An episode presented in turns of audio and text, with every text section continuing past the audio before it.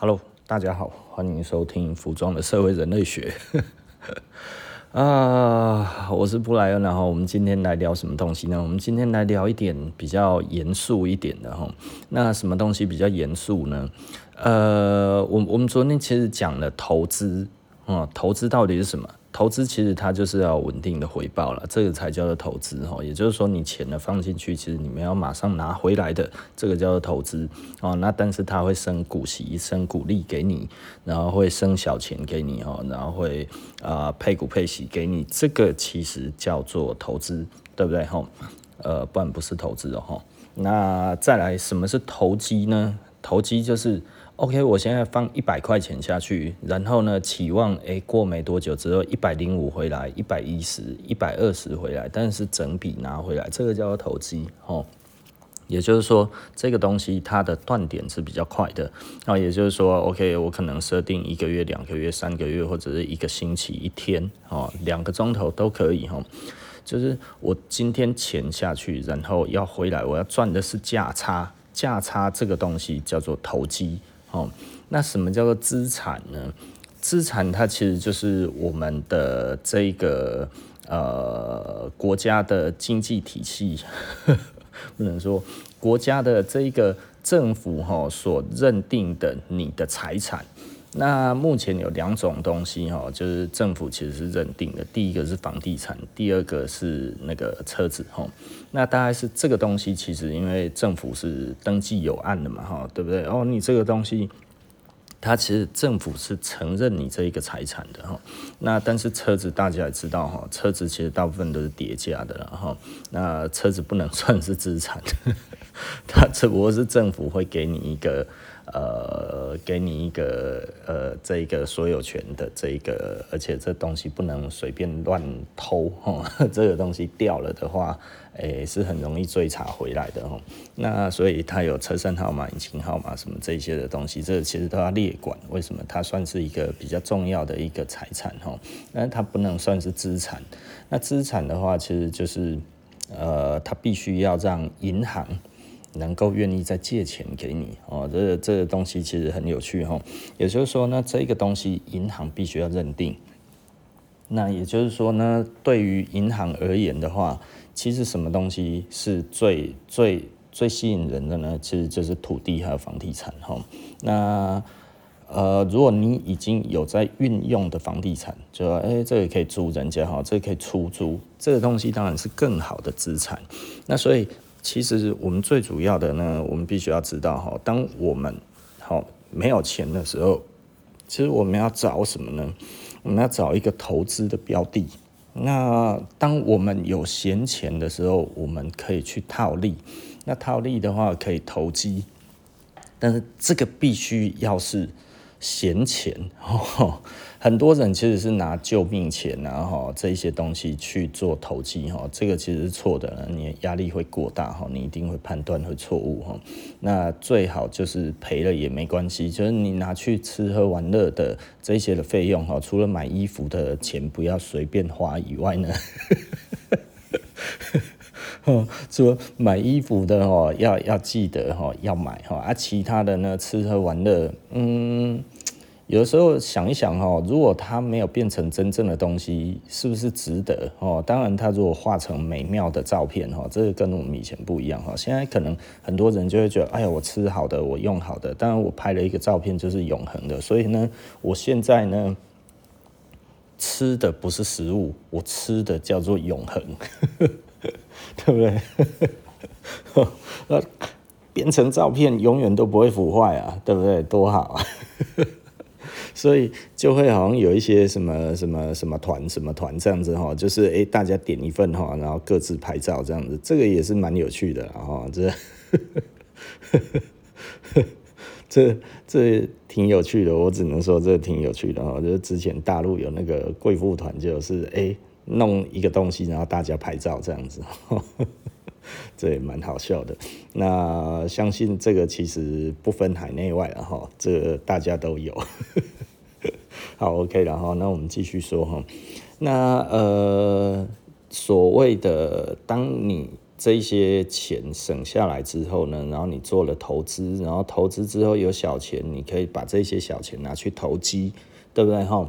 那当你的这个钱呢，在一个正面的一个方式、有效的方式慢慢扩大的时候，你就要去啊、慎选你所要的资产，对不对？这其实就是我们啊、迈向拥有财富的人生的规划，然后。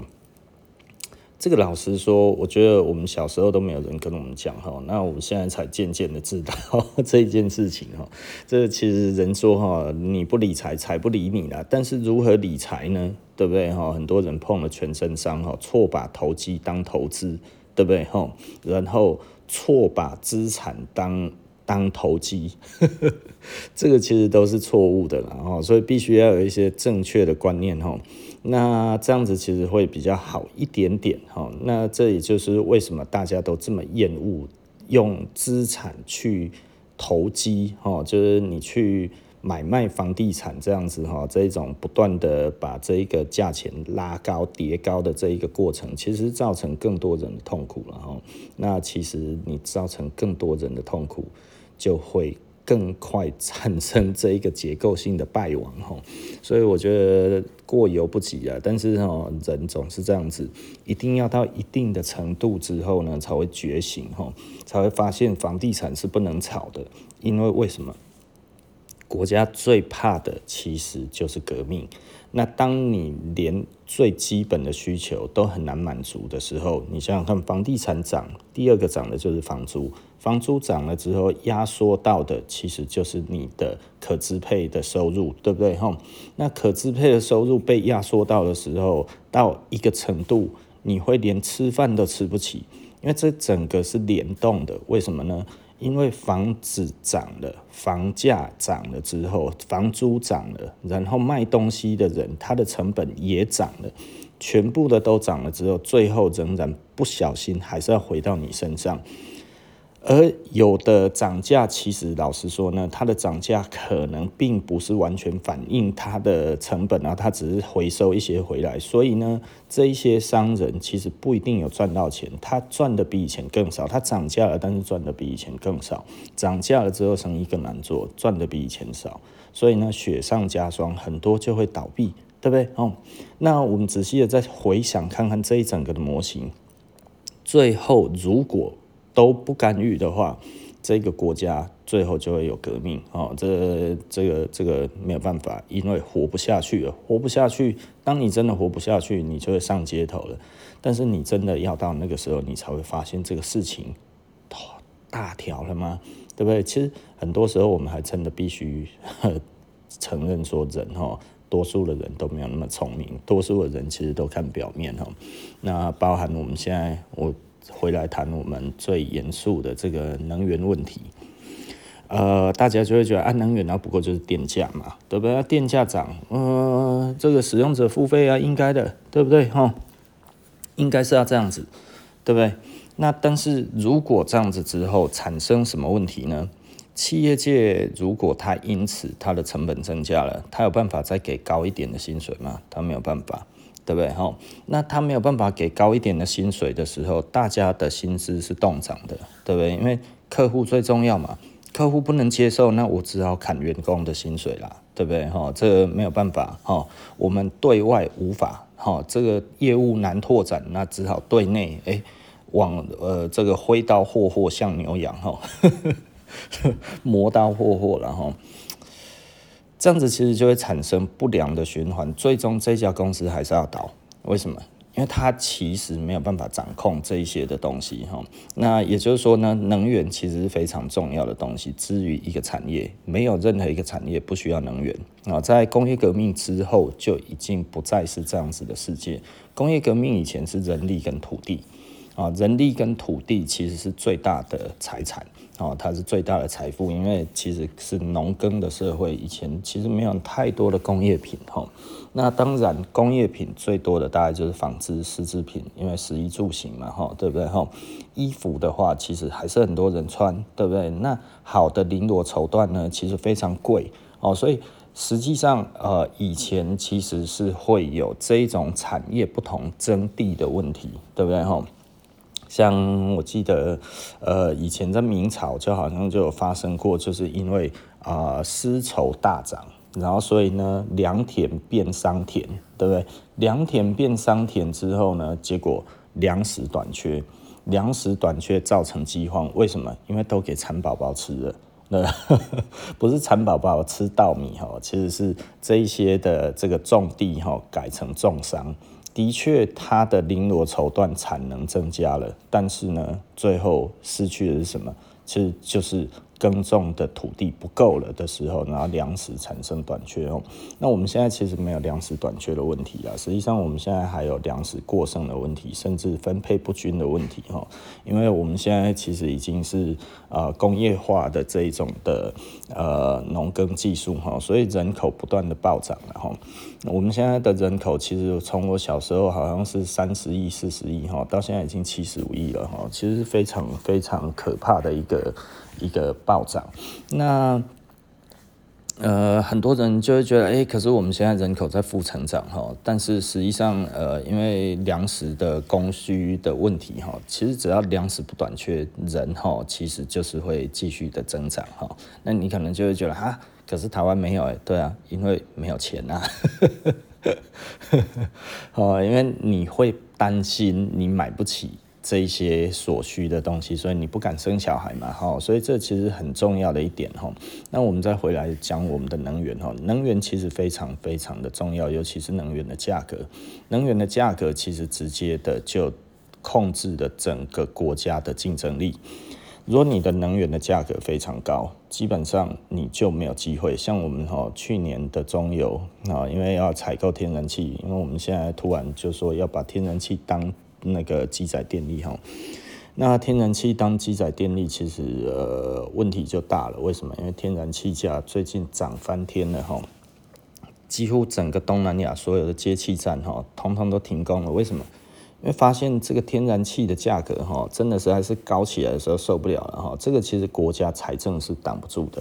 那我们去年的中油就因此而亏损了好几百亿，好几百亿哟，哈。真的是好几百亿。他们说合适哈，如果要重建的话，其实应该要重启的话，还要再花个哦三四百亿、五六百亿，甚至有人说一千亿，对不对？那这些这样子的钱都比不了，竟然一年的中油采购的亏损，竟然就亏损了好几百亿，近千四舍五入就千亿了，对不对？哈，这个其实有的时候我在想，监察院都不用调查嘛。对不对？监察院应该这个时候就要启动了，但是你也知道为什么监察院不会启动嘛？哈，好，那我们就继续说嘛，哈。那实际上，呃，这整个的这一个结构性的问题，其实很多人就就可能会觉得，哎，布莱恩又要帮核能哈讲这些东西。对，没错，其实核能是我们。呃，目前来讲的话，最便宜的电力哈，它的一度电其实非常非常的低，不到一块哈。实际上，如果真的以成本来算的话，不到一块。那呃，非常非常的干净啊，它没有任何的碳排的，它不会有这个二氧化碳排出，不会有甲烷排出啊。那当然，它有所谓的风险，风险是什么呢？呃，可能会有这一个呃。呃，核核灾的一个风险。那所谓的核灾是什么样子？是核灾呢？很多人就会觉得，哎，是不是爆炸或者怎样之类的？其实核能电厂很难爆炸，然后。尤其是呃三代电厂之后是以安全性为主哈，四代电厂的话其实是更安全。那目前来讲的话，核四是三代电厂哈，那接下来还要再发展吗？其实我们看不到发展第四代了哈，现在第四代是中国跟美国在发展哈，那法国也有，当然法国也有，然后英国也有哈，这些就是先进国家其实都在发展第四代核电。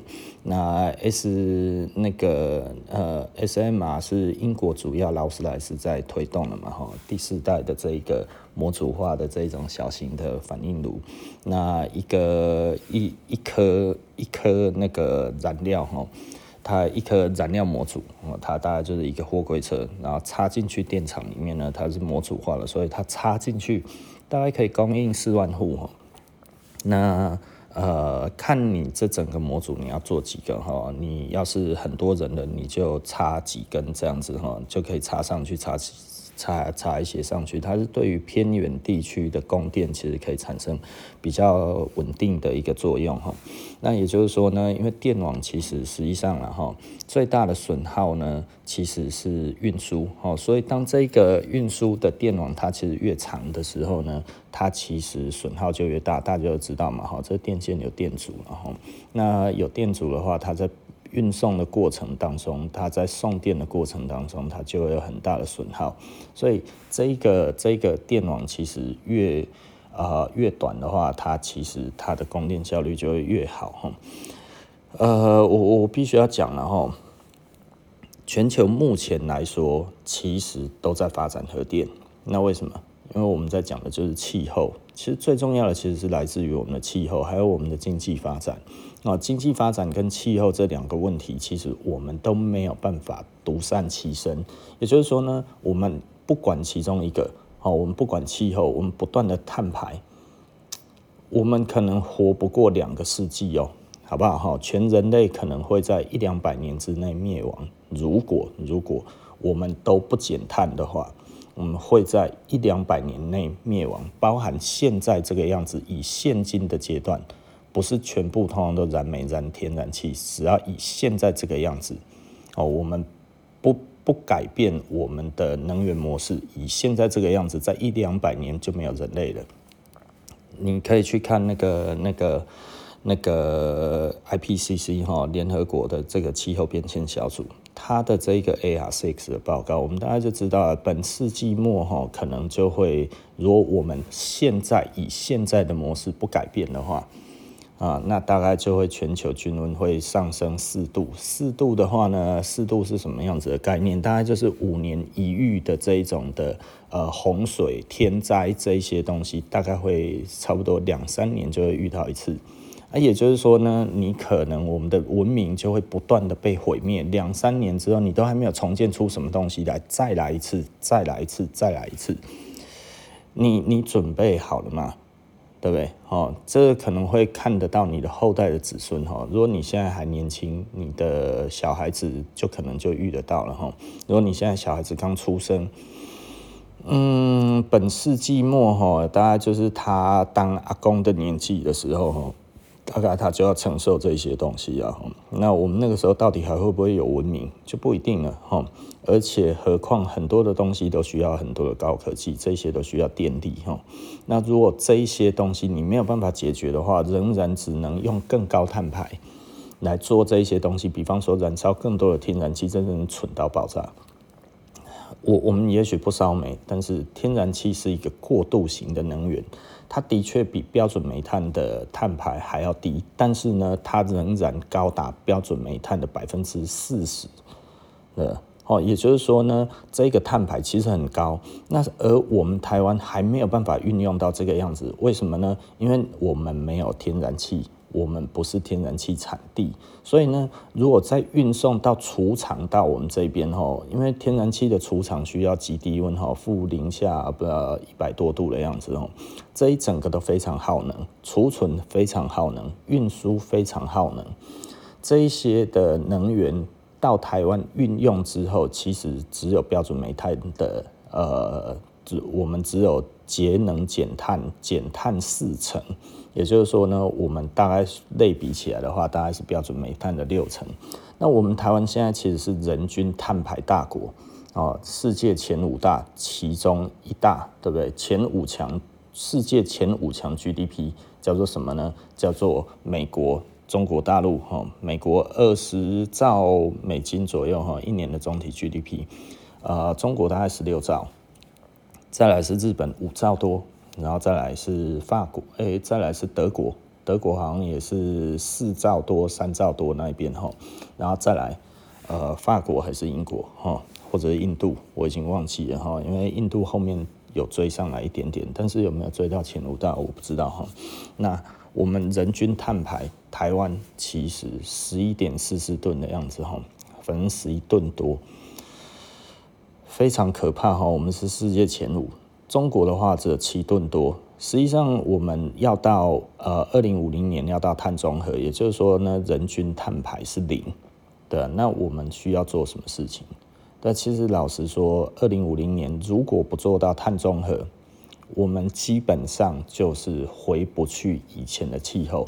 实际上，现在来讲的话，二零三零年其实以现在这样子的走向，以这样子的趋势，IPCC 已经确定了一件事情，就是我们的海平面一定会上升哦。那上升的幅度没有没有大家讲的预期哦，十几公尺高、十公尺高、八公尺高，没有那么高，其实没有差那么多哈。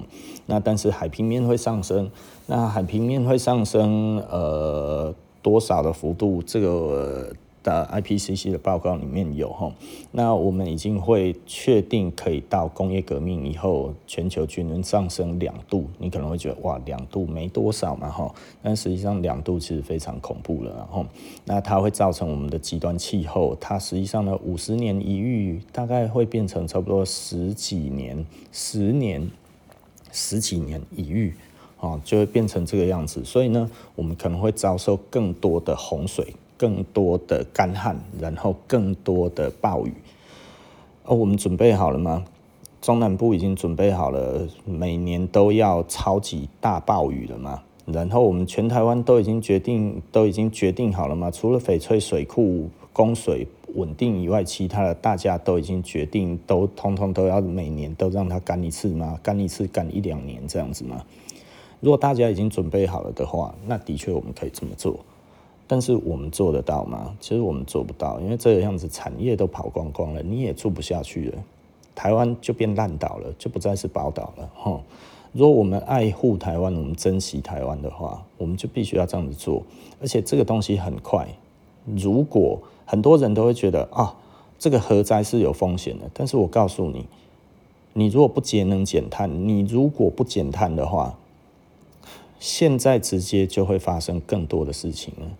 的这些的东西，更多的干旱，更多的洪水，更多的这种风灾来的，台风来了，然后我们整个土石流，然后土石坍方什么这些，然后更多的天坑，这些都其实是非常非常自然的，而然会发生。如果你不减碳的话，啊，你可以说啊，它那个没有很全面对，如果刚好在你家呢，对不对？那算你倒霉吗？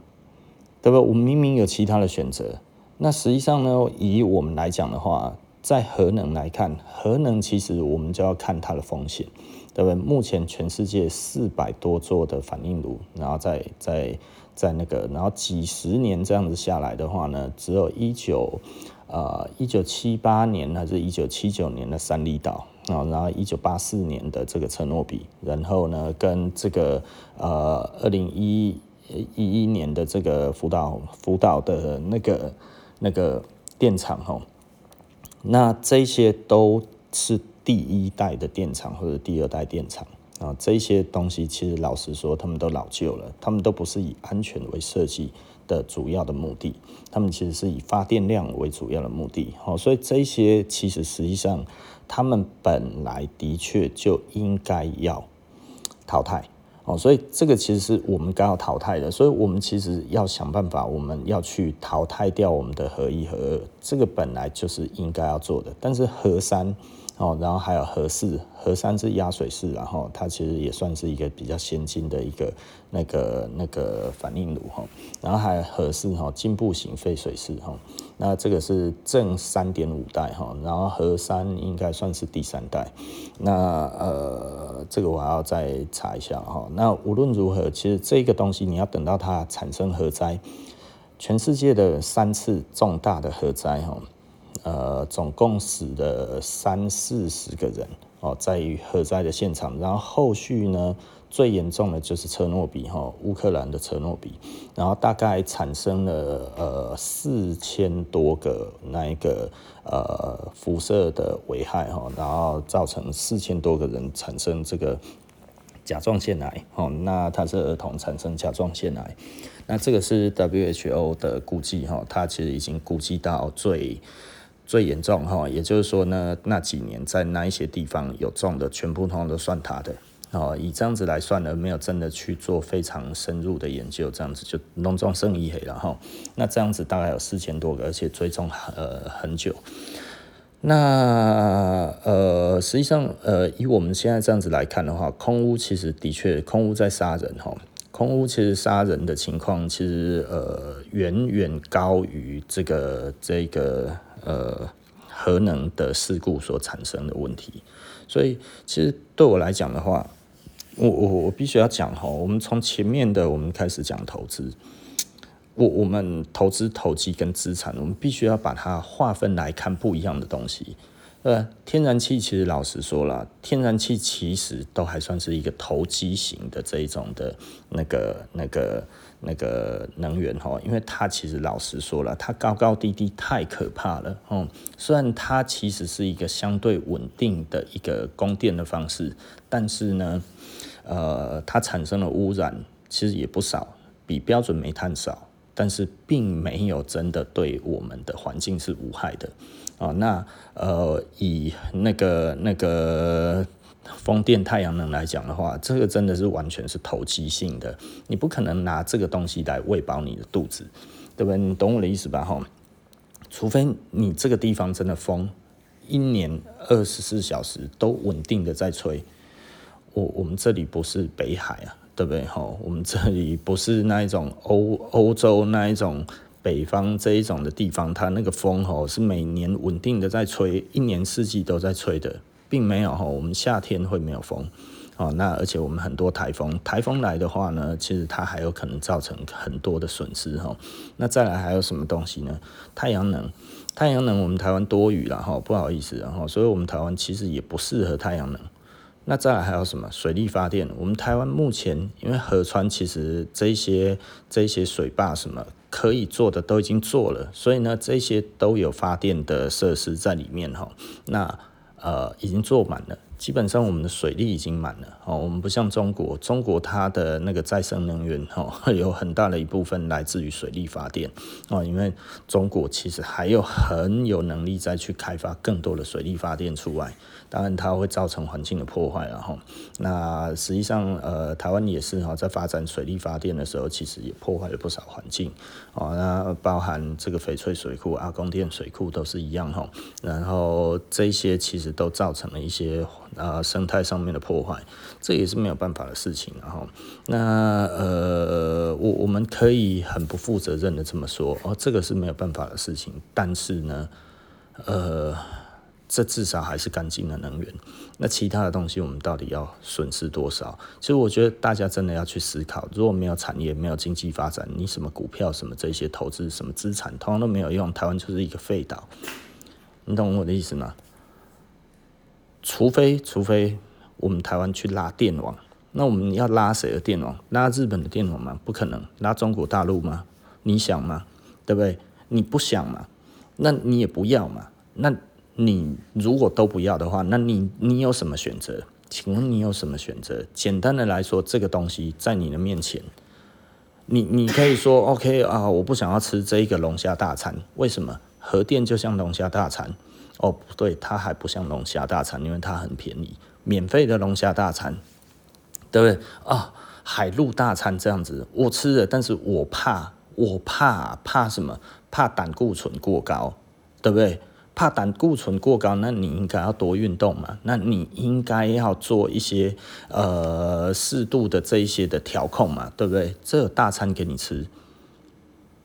台湾的核能管理一直非常好的，我们台湾的核能管理哈，呃，核电的管理其实是世界前五的哈，一直都是名列前茅的乖宝宝哈。我们其实我们台湾核能、核电这一些的人才也非常的多，因为就是清大所教育出来。当然现在到后来大家反核的关系，清大已经不再教育这一些人才了。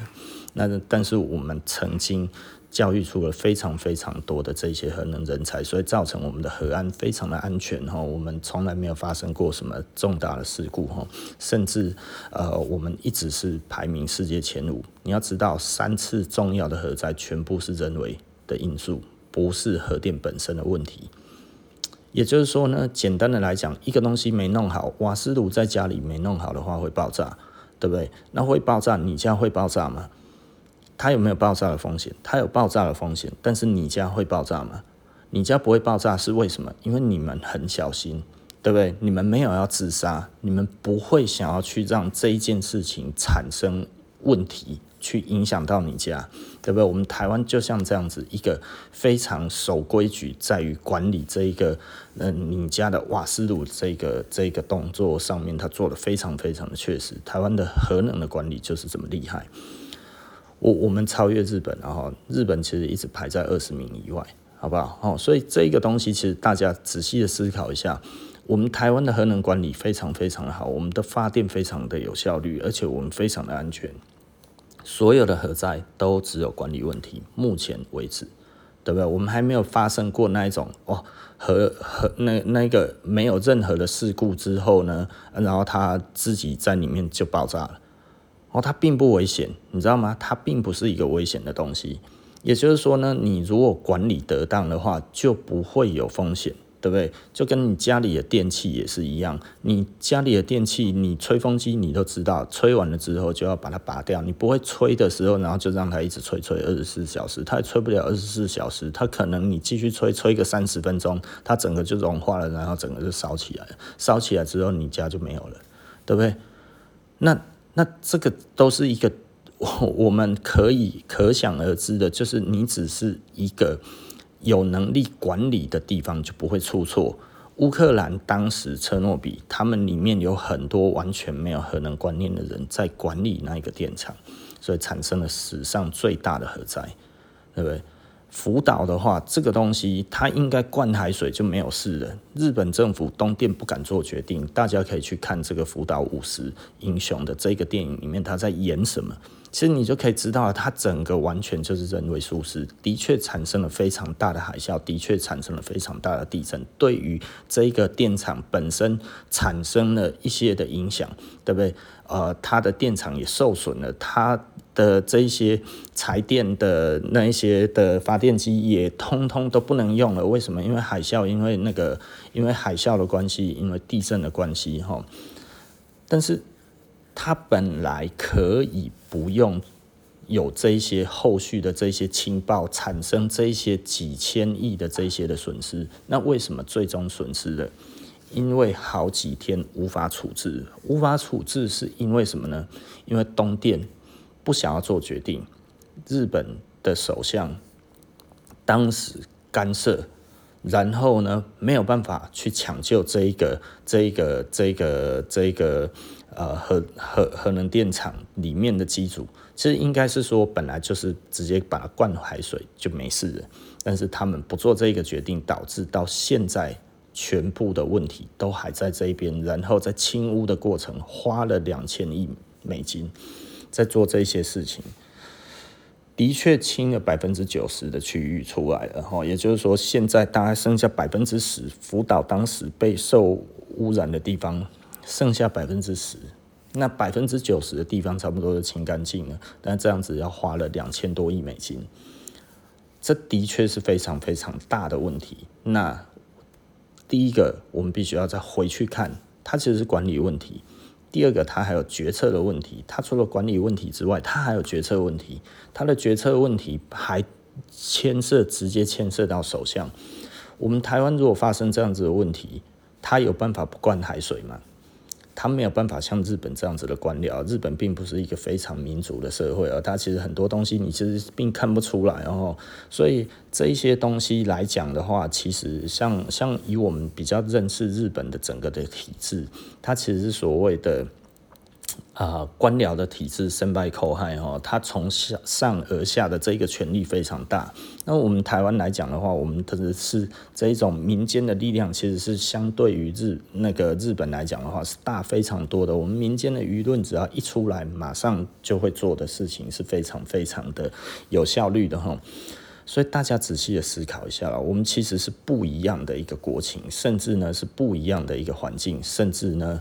台湾还不会产生海啸，对，产台湾你在那个地方你要产生海啸，真的还是太难了。就算产生海啸，我们的海啸墙还是更高，对不对？然后我们有更多的防护的设施在这里面，所以我必须要讲了哦，就是我我很感慨，我看到了前几天我我们的中油亏损了，好像六百多亿的样子哦，因为中油要购气给台电使用哦，这这是一个程序哦，不是台电自己去买天然气，它其实是跟中油买天然气，中油去对外采购，然后卖给那个台电，但是呢，呃，台电为了稳定电价。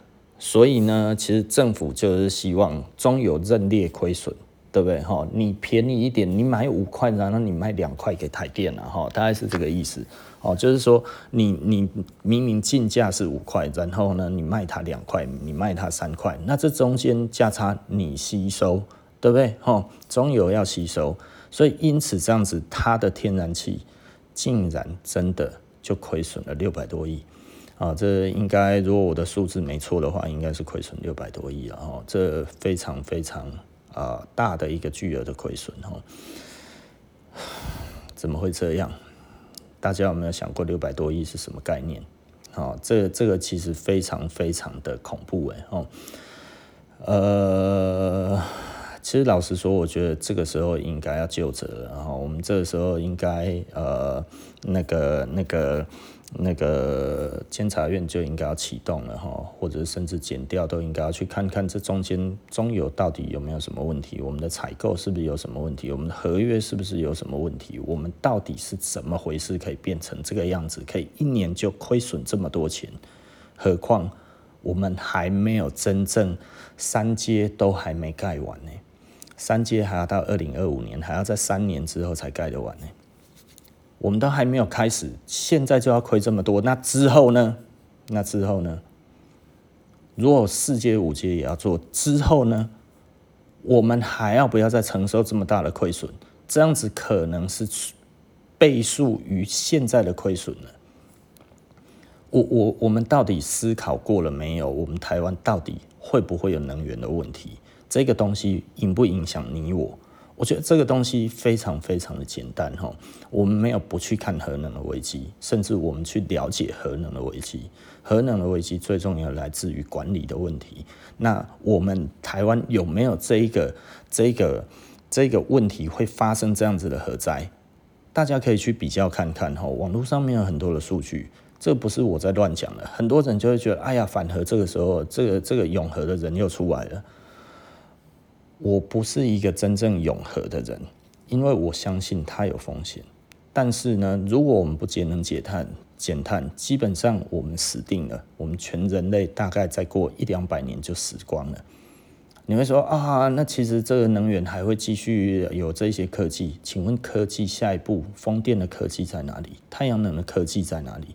你看到了什么样子的科技？我没有看到出能够。能够解决我们经济发展的这一个科技，下一个在哪里？只有核能啊！全球都在发展核能啊！为什么我们的这一个政府不告诉你，美国现在在发展核能，比尔盖茨在发展核能，英国在发展核能，劳斯莱斯在发展核能，法国也在发展核能，它本来就是那个那个那个能源大国。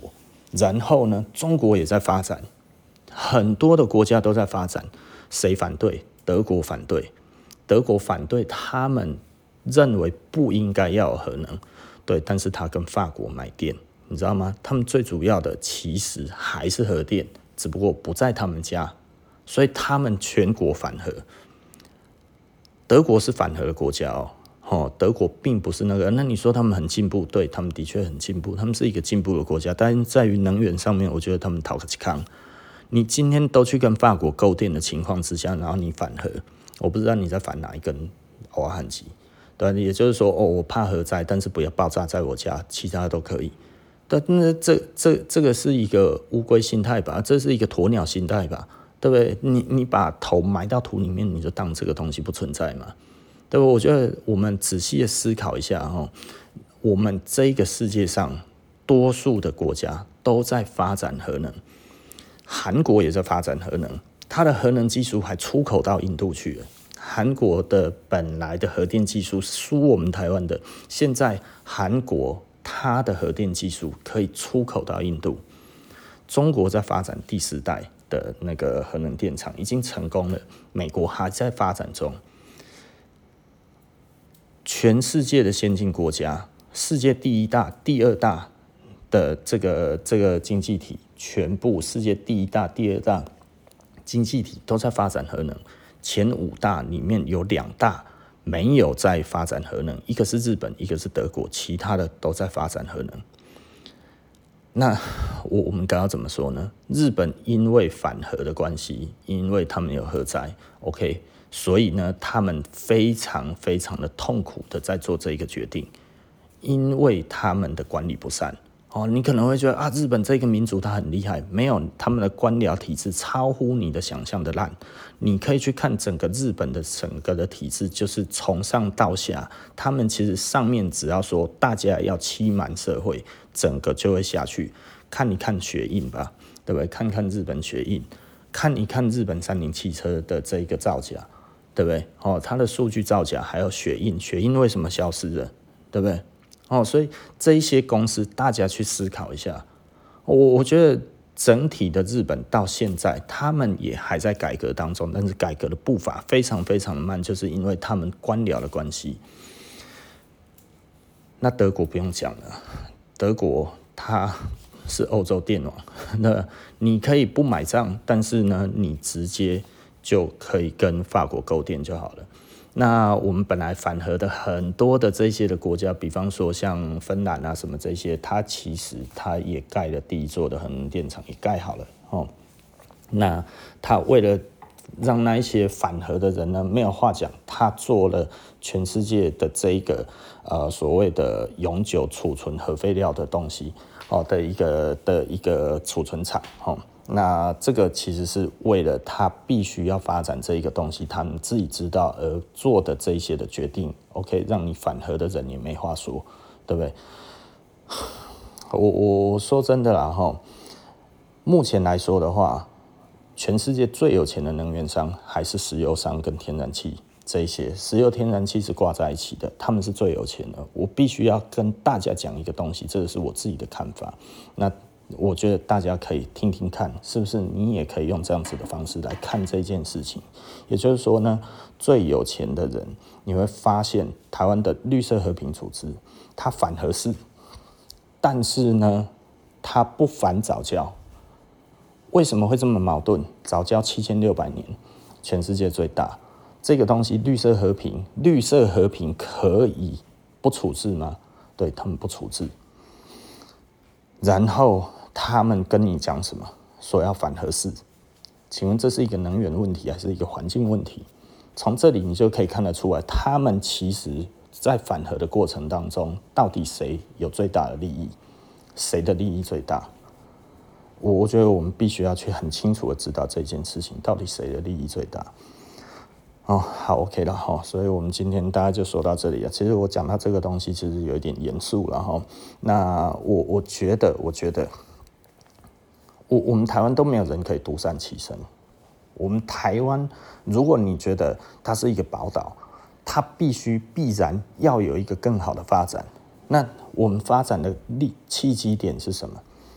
那你如果跟我讲说，OK，我们就是要用天然气，全部通通都是天然气，那我们的碳排。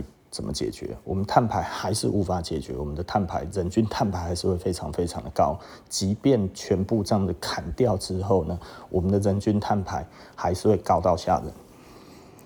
天然气没有办法去去阻止我们还是人均碳排大国的这一个的的的疑虑，除非全部通通都换，我们把燃煤全部通通都换掉，这是可行的，但是。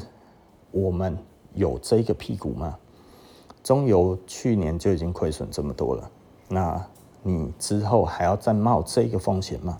并且我必须还是要再讲的，其实我最关心的并不是这个钱的问题，钱我就算了，对不对？但是我们的后代子孙呢？我们留什么世界给他们？我们留给他们一个多灾多难，一天到晚都是旱灾，一天到晚都是都是水灾的一个世界吗？然后让他们干旱。然后没东西吃，让他们水患，然后每天通通蚊蝇滋生，然后生病致死，是这样子吗？这是你要留给你的下一代的东西吗？你要留给你下一代的土地是这个样子吗？还是你要去期待一个只有人员管理出过问题的一个能源？我觉得大家好好的思考一下哈，你仔细的去观察，如果你的观念还只是在于说，哦，这个灾难无法避免，那我们去看一下，那已经无法避免的是我们的环境，已经无法避免的是你的肺，已经无法避免的其实就是我们的空气。这个东西你不解决吗？那你如果你说哦，这个核废料的问题，第四代的这个。核能的反应炉里面还有一种是快中子反应炉，这种反应炉呢，它其实很安全，那它还可以烧核废料，呃，那实验已经做出来了，但是呢，有没有办法直接的呃变成那个可用的这个的方式呢？这个其实就交给比尔盖茨，然后他在做这个东西，快中子反应炉，它可以烧核废料。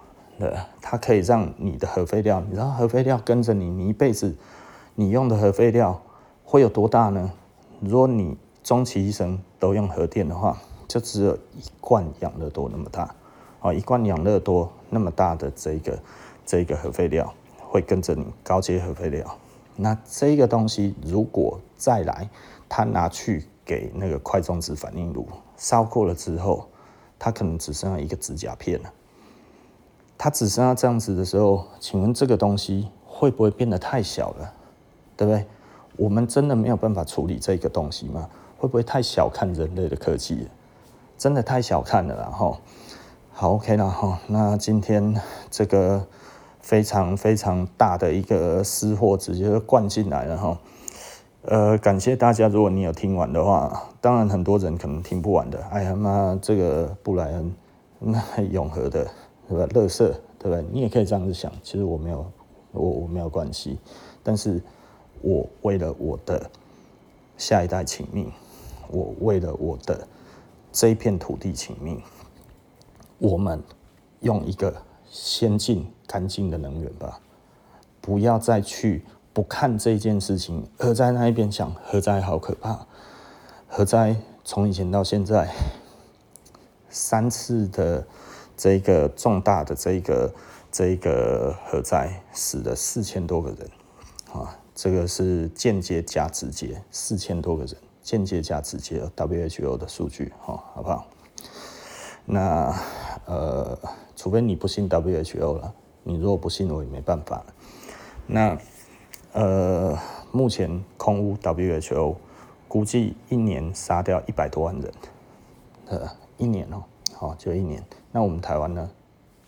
呃，我们台湾其实没有什么数据了哈。当然有人估计过，大概一年差不多一两万人吧。对，哦，那看看你要选择什么样子的一个环境，呃，但是我为了我的下一代，我为了我的下下一代，我为了我们这片土地，我真的希望大家多去认识核能。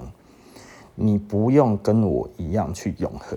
但是，请你去认识核能，你不要听到核能就哦吓得皮皮臭啊。那在核能电厂里面的人，他们是智障吗？你知道他们很多都是硕博士哎，对，他们不是被迫关关在那边的，他们是不是上靠上脚镣在里面上班呢？对不对？他们不是只要逃出去电厂之后一按，然后他们就会爆炸。他们是自由之身在那一边工作，他们是高阶的知识分子。到现在，他们身体有什么病变吗？有出现什么问题吗？每天都在里面上班的人，难道都没有人处理核废料吗？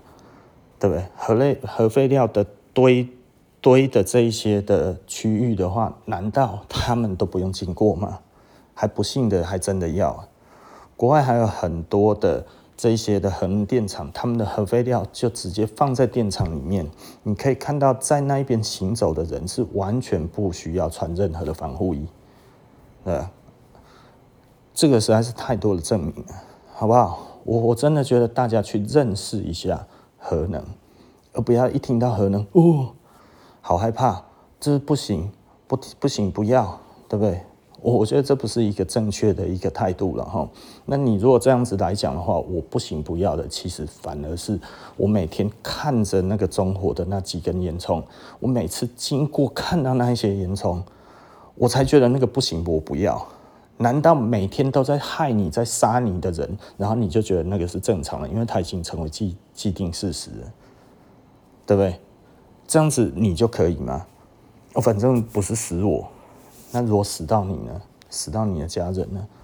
难道还没有吗？对不对？好，好，OK 了哈。那府中的社会人类学哈，今天讨论严肃的事情就到现在哈。那我们下一期不见不散了，拜拜。